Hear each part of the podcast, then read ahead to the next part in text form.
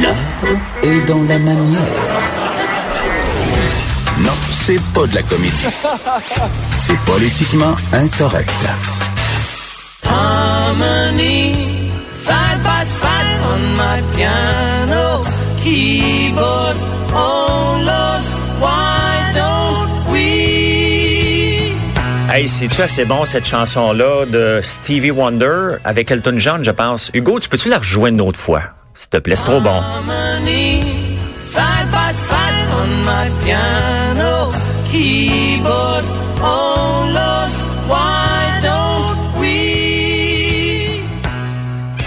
Wow, la chanson s'appelle euh, Ebony and Harmony. Mais je vous parle d'harmonie parce que euh, cette semaine, il va y avoir une, euh, un colloque le 9 mars sur les enjeux sexualité et technologie, enjeux actuels et futurs. Et il y a une poupée avec une intelligence artificielle. Puis à Montréal, elle devient de plus en plus la mecque. Beaucoup d'investissements dans l'intelligence artificielle. Mais là, il y a une poupée sexuelle munie d'intelligence artificielle. On va en parler de c'est quoi cette journée-là.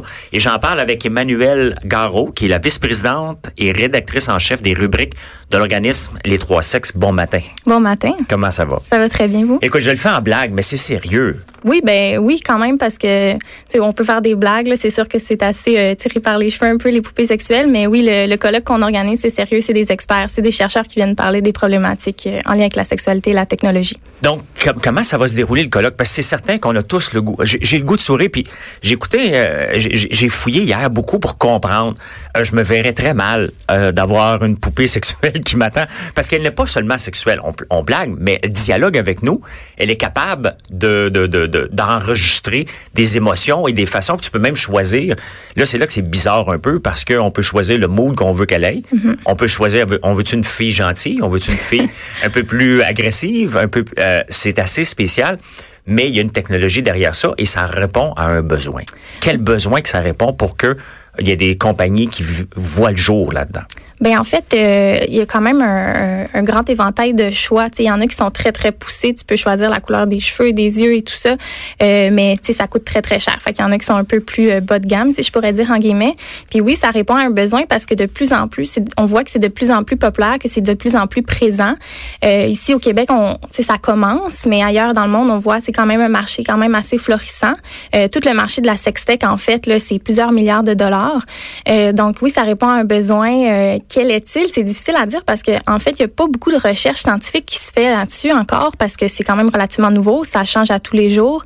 Puis c'est peut-être difficile d'avoir des fonds pour euh, faire des recherches là-dessus aussi. Donc c'est- difficile. C'est des questions très compliquées euh, qui euh, émergent chaque jour. Donc c'est pour ça que le colloque c'est là pour répondre à ces questions-là à, à toutes les personnes qui sont intéressées à en apprendre un peu davantage. Mais est-ce que ça répond à un besoin de solitude, un besoin de facilité? Quel besoin? Est-ce que les gens se sentent seuls ou ont plus le goût de se lancer dans le grand flirt puis sont tannés de Tinder, donc ils se disent, ben écoute, euh, euh, tu passes par les réseaux tra- euh, normales euh, d'une vraie rencontre à Tinder à dire finalement, là, regarde, je vais aller m'acheter une poupée à 20 000, puis euh, elle va être là, euh, elle va toujours avoir le même mood. Est-ce qu'on s'en va dans la facilité? Est-ce que c'est vers ça? Est-ce que c'est un sujet que vous allez aborder, la facilité recherchée dans les relations? Euh, ben définitivement, c'est tout ce que vous avez mentionné, c'est des hypothèses vraiment très plausibles puis qui ont, tu sais, ça a vraiment de l'allure. C'est des hypothèses qui sont, euh, tu sais, euh, décrites par certains chercheurs. Euh, oui, on va en parler. Euh, on a plus, on a quatre conférences, mais il y a une conférence qui parle justement de l'hérorobotique. Quels sont les impacts sur la sexualité humaine Pourquoi on, pourquoi c'est si florissant Puis qu'est-ce que ça va être les impacts à long terme Est-ce que ça va être euh, ça va devenir euh, monnaie courante d'avoir des poupées sexuelles? C'est difficile à répondre en ce moment parce que c'est tellement nouveau. Oui. Mais on a des chercheurs qui vont venir en parler justement parce que c'est c'est un peu euh, c'est difficile d'être intuitif sur ce genre de questions là. Puis par tu- rapport à, à Tinder aussi, c'est je pense pas qu'on est tanné encore. Euh, c'est c'est quand même euh, une personne sur cinq qui a recours à des applications de rencontres. Donc c'est encore très populaire. Puis ça aussi, ça change la façon dont on vit notre sexualité, dont on interagit avec les autres gens. Ça aussi, on, on a une conférencière qui va venir nous en parler justement. OK. Euh, j'ai, pour vraiment préparer cette entrevue-là, j'ai, j'ai vraiment écouté beaucoup de choses. Je suis allé lire. C'est Parce que bon, je suis une personne, je suis une personne technologique à base. Euh, mais lorsque tu regardes ça, la première chose qu'il y a une étude qui est sortie qui dit qu'un homme sur quatre serait prêt à avoir une relation avec un robot. C'est impressionnant. Oui, c'est impressionnant. Euh, Est-ce que c'est si surprenant que ça? Je sais pas, je sais pas. Peut-être qu'on est rendu là en tant que société. C'est tous des questionnements qu'on va essayer de- de- d'aborder puis de répondre parce qu'il va y avoir beaucoup de chercheurs, il y a beaucoup de professionnels en clinique, euh, tu sais, en sexologie, mais aussi dans d'autres pratiques qui vont voir, ben, qu'est-ce qu'on voit dans notre pratique, c'est quoi nos problématiques, euh, tu sais, comment on aborde ça? Parce qu'on on veut avoir un- une optique de non-jugement aussi, mais Oui. c'est quand même des sujets relativement sensibles. Euh, Est-ce que c'est surprenant une, une personne sur quatre, euh, ben, un homme sur quatre? C'est une étude parmi tant d'autres. Il y en a tellement pas beaucoup que c'est dur de généraliser Parce ça qu'il pour y, le a- il y moment. en a pas beaucoup pour les femmes. hein. La, la compagnie qui s'appelle Real Doll, là, je Mhm, pense que Real la- Doll, le, ouais. le- le leader euh, vient d'en sortir un prototype pour les hommes. Mais la chose que je remarque, les deux, autant l'homme que la femme, euh, sautent tout de suite euh, avec l'intelligence artificielle aux conversations de sexe. Ah oui. Ça prend, ça prend pas de temps qu'elle amène le sujet, Uh-huh. mais mais c'est c'est spécial. Donc elle est là vraiment pour divertir, pour les hommes seuls, les gens qui veulent être à la maison, on l'allume en arrivant, puis on, se met à jaser avec euh, un robot. Puis grâce à l'intelligence artificielle, elle retient nos émotions, elle retient ce qu'on aime le plus parce que elle pouvait savoir, admettons, elle, elle avait parlé de ses enfants à quelqu'un. Donc là, on t'a dit, puis comment vont tes enfants? Donc, elle a interagi avec. Ouais, ouais, c'est assez développé, mais tu sais, en même temps, on se rend compte que ces technologies-là sont quand même partout. Euh, tu sais, pas juste dans Oui. la sexualité. Là, ça nous frappe un peu parce que ça vient nous chercher du côté un peu personnel, mais en même temps, c'est c'est vraiment euh, omniprésent. C'est pour ça qu'on pense que c'est important d'en discuter parce qu'on n'en discute pas assez selon nous. Donc, qui va être là le 9 mars? Combien de gens vont être là? En fait, on a quatre conférenciers euh, qui vont parler de l'hérorobotique euh, ou l'hérobotique. En fait, c'est tout ce qui est en lien avec les poupées sexuelles, ce qu'on jase en ce moment. Oui. Il va y avoir des, un chercheur qui va parler de la réalité virtuelle, l'utilisation de, de la présence virtuelle pour peut-être traiter des, euh, des, déviants sexuels, par exemple. On va avoir euh, une personne qui va être là pour les applications de rencontres, spéc- spécifiquement Tinder. On va avoir euh, deux autres euh, conférencières sur euh, la présence sur les réseaux sociaux, les stéréotypes de genre, comment qu'on se perçoit dans le virtuel aussi. Mais en plus de ces quatre conférences-là, on a aussi des kiosques un peu plus hands-on, si je pourrais dire. Donc vraiment de- d'essayer ces technologies-là. Je peux pas vous en dire trop parce que c'est vraiment une surprise pour les personnes qui ont décidé de venir au colloque, qui ont décidé d'acheter leur billet. Mais c'est vraiment là, je, ça va être impressionnant là, de pouvoir vraiment expérimenter ces technologies-là. Mais essayez, ils vont pas, ils vont pas, attends un peu. Tout le monde reste habillé. OK. Ils vont pas baiser la poupée. là. Non, non, non, mais on va avoir vraiment des, des prototypes de, de différentes technologies. Euh, sur notre euh, sur nos, nos réseaux sociaux, on a fait la promotion de comme un condom ultra résistant avec une nouvelle technologie. Fait que, ça, ça va être très varié ce qu'on va avoir. euh.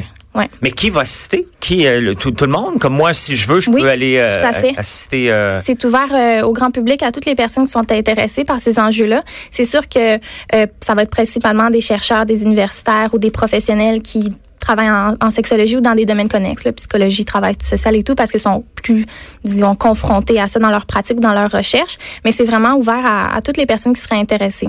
OK?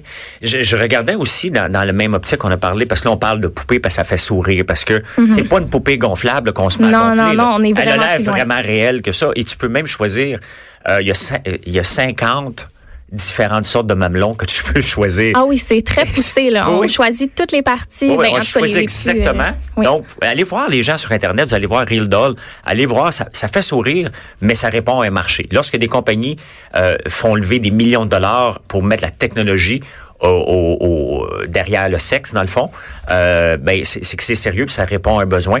J'ai regardé au Japon, euh, parce que là, on parle de, de poupées vraiment physiques qu'on va pouvoir toucher, mais des gens au Japon refusent de plus en plus et ont leur première relation sexuelle de plus en plus vieux parce qu'ils ont des relations virtuelles avec des, des, des j'oublie, je pense, des mangas ou des, des, des poupées virtuelles sur Internet. Oui, ben c'est quelque chose qui est de plus en plus présent. Puis des fois, ça peut nous surprendre, mais en même temps, définitivement, comme vous dites, ça répond à un besoin. Il y a plusieurs euh, recherches un peu euh, spéculatives que je pourrais dire. Dans le fond, c'est on n'a pas de données réelles, mais Ouais. on s'attend à ce que euh, d'ici 20-30 ans, euh, ça soit la norme d'avoir des relations sexuelles avec des non-humains ou des machines ou peu importe. Puis c'est- c'est de ça exactement qu'on va parler au colloque. euh, Comment qu'on on voit ça? Ça me fait tellement sourire, puis je te vois, tu me parles, puis les gens peuvent pas voir, mais euh, on sourit en parlant de ça alors que c'est un sujet sérieux, mais euh, c'est tel- c'est tellement bizarre. C'est tellement bizarre, mais c'est tellement d'actualité. Pourtant, tu sais, c'est- déjà là, puis on est comme pas habitué. Fait que c'est Ben, important. ça, ça nous fait sourire parce Oui. que ça prenait l'intelligence artificielle, euh, parce que sinon c'est une poupée gonflable, à, je sais pas combien ça coûte, là, mettons 30 pièces puis mais là les gens vont vraiment faire l'amour ou baiser ou je sais pas si on peut dire faire l'amour ou en tout cas ils vont avoir un acte sexuel Oui. avec une poupée qui ah, vas-tu parler? Pendant l'acte je Ça sais pas dépend de ton budget. si tu as beaucoup de budget, peut-être que. oui mais les gens on sourit mais c'est 20 000 dollars US là, que ça coûte à Ah peu ouais, près c'est euh, en haut de 10 000 euh, facilement. Euh, je, je pense que je m'aventure là, mais je- dépendamment de comment tu choisis puis ton type de, de poupée, je pense que tu peux programmer puis euh, tes préférences puis tu sais c'est utilisent un peu le, le machine learning pour qu'ils puissent répondre à comment toi tu réponds à ces stimuli et tout ça. Donc c'est très poussé. C'est très poussé et Oui. c'est intéressant et troublant. Euh, je trouve que, ça, sais, personnellement, euh, ben, je pense qu'il y a personne qui va s'en vanter. Si je n'achetais une, on s'entend que c'est pas comme si j'achetais une chambre hyperbare que je dirais à tout le monde, viens essayer la chambre hyperbare. Là. Non, mais il y a personne qui va il y en- essayer. il y, en a qui sont très ouverts, puis c'est c'est très correct aussi. Tu sais, peut-être que là, pour l'instant, c'est tellement nouveau qu'il y a comme un malaise, mais euh, de plus en plus, ça va, ça va devenir de- tellement de plus en plus présent que les gens vont être de plus en plus à l'aise. C'est comme n'importe quel euh, mode ou pratique sexuelle euh, qui, au fil du temps, se, se démocratise, se normalise un peu? Oui, mais ça représente un malaise dans la société, un malaise d'affronter les gens parce Ah, qu'elle elle ne dira jamais non, elle. Elle ne elle nous obstinera pas, Mm-hmm. parce que ça nous obstine, on va fermer le Bluetooth, puis euh, on y parlera plus, là, on va fermer la switch en arrière. Ah, définitivement, ça crée un immense malaise. Tout ce qui est en lien avec la sexualité, quand on en parle euh, en société, c'est toujours un malaise. Là, peut-être d'autant plus parce que ça change vraiment la façon dont on perçoit les relations avec autrui, les relations de couple, les relations sexuelles. Ça change vraiment. Euh, sais, à la, à la base de ce qu'on connaît, c'est totalement différent. Donc oui, définitivement, euh, ça chamboule un peu nos, nos conceptions. Beaucoup, et mais c'est intéressant parce que c'est l'intelligence artificielle. Puis les gens se demandent souvent, parce qu'on entend beaucoup dans les dans les affaires dernièrement, l'intelligence artificielle, puis des investissements en intelligence artificielle, puis on se demande, mais c'est quoi derrière l'intelligence artificielle? Ben derrière l'intelligence artificielle, en ce moment, il y a une poupée, Real Doll, qui je pense est développée à San Diego. Il va sûrement avoir d'autres compétiteurs sur un marché. Donc euh, ça s'en vient ici. Est-ce qu'il va en avoir une? Poupée la semaine prochaine ici? Ah, je sais, peux pas le dire, Moi, hein? je peux pas le divulguer pour le Ben, je moment. pense que son sourire veut dire beaucoup. Je te remercie beaucoup, Emmanuel Ça m'a Garot, vice-présidente et rédactrice en chef des, des rubriques de l'organisme Les Trois Sexes. Oui. Et vous écoutez Politiquement Correct avec François Lambert en remplacement de Maître Richard Martineau.